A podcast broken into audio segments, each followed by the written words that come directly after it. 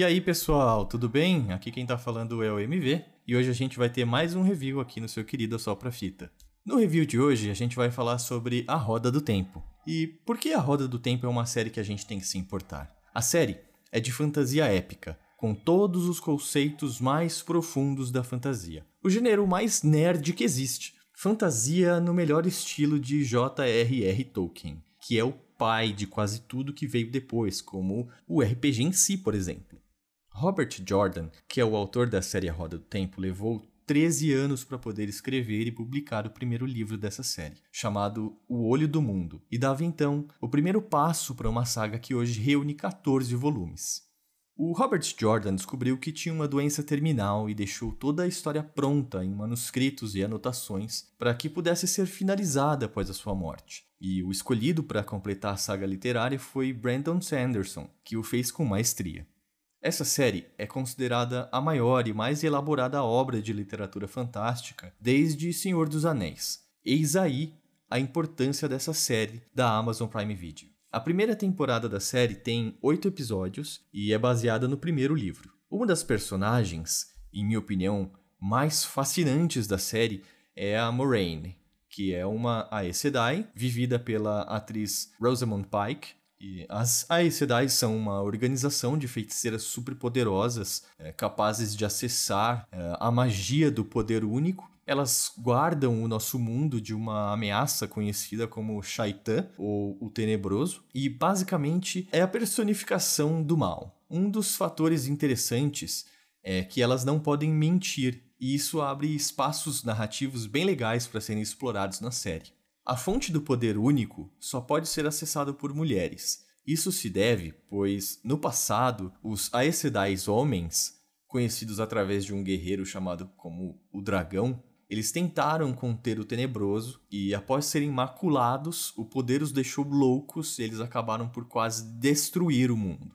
Mesmo nas cidades menores ou mais comuns, é possível perceber a extrema importância das mulheres na sociedade. Logo nos primeiros episódios, isso fica muito claro pela presença das sabedorias, que são como guias espirituais ou curandeiras, líderes comunitárias que cuidam da cidade em si. Somos apresentados a Egwene, vivida pela Madeleine Madden, e irá ser treinada pela Ninive, interpretada pela atriz Zoe Robbins, para se tornar uma sabedoria.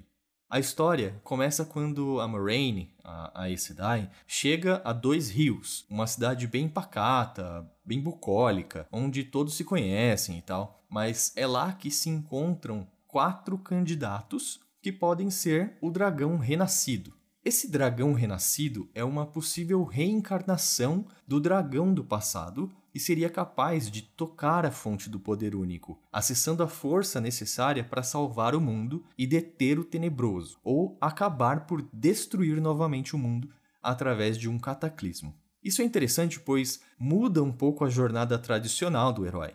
Geralmente, o escolhido sempre irá salvar o mundo, sempre irá ser uma pessoa do bem, mas nesse caso, o escolhido pode ser uma mulher, pode ser um homem, pode ser do bem, pode ser do mal. Não se sabe ainda o que o escolhido é e nem o que ele pode ou irá fazer com o poder que tem acesso. Rand, Matt, Perry e Egwene são os quatro possíveis candidatos a dragão. As Aes Sedai só conseguem sentir esse poder latente após o escolhido completar 20 anos, e os quatro estão com a idade certa para isso.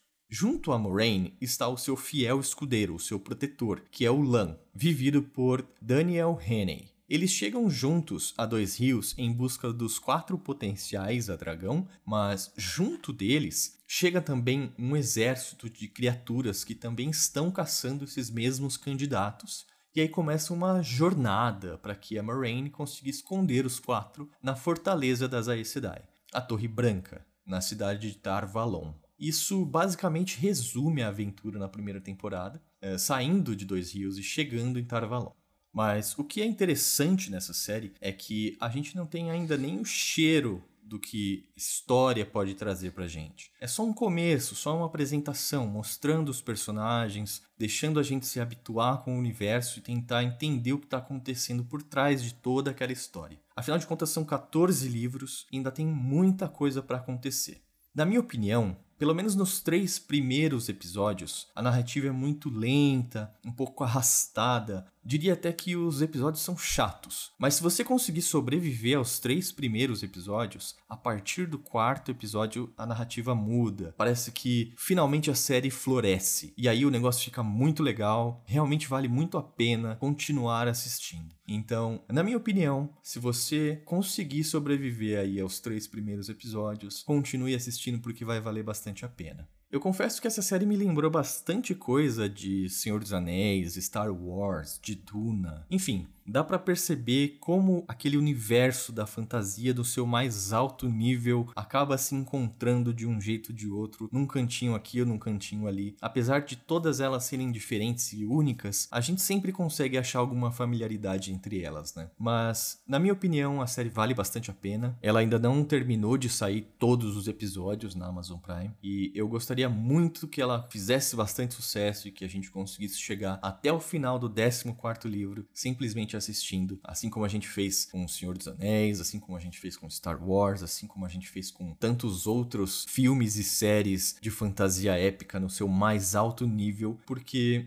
é legal pra caramba, né, gente? E é isso, fico por aqui. Eu espero que você assista. Não quis deixar nenhum spoiler. Não deixe de dizer o que você achou também. E a gente se vê no próximo Assopra Fita. Se você escutou a gente até aqui, um muito obrigado. Não se esqueça de seguir a gente nas redes sociais, em todos os agregadores de podcast. Dá aquela notinha pra gente lá no Apple Podcasts e compartilhe com os amigos. Aquele muito obrigado e até a próxima. Lembrando, toda terça e quinta novos conteúdos. Valeu, valeu!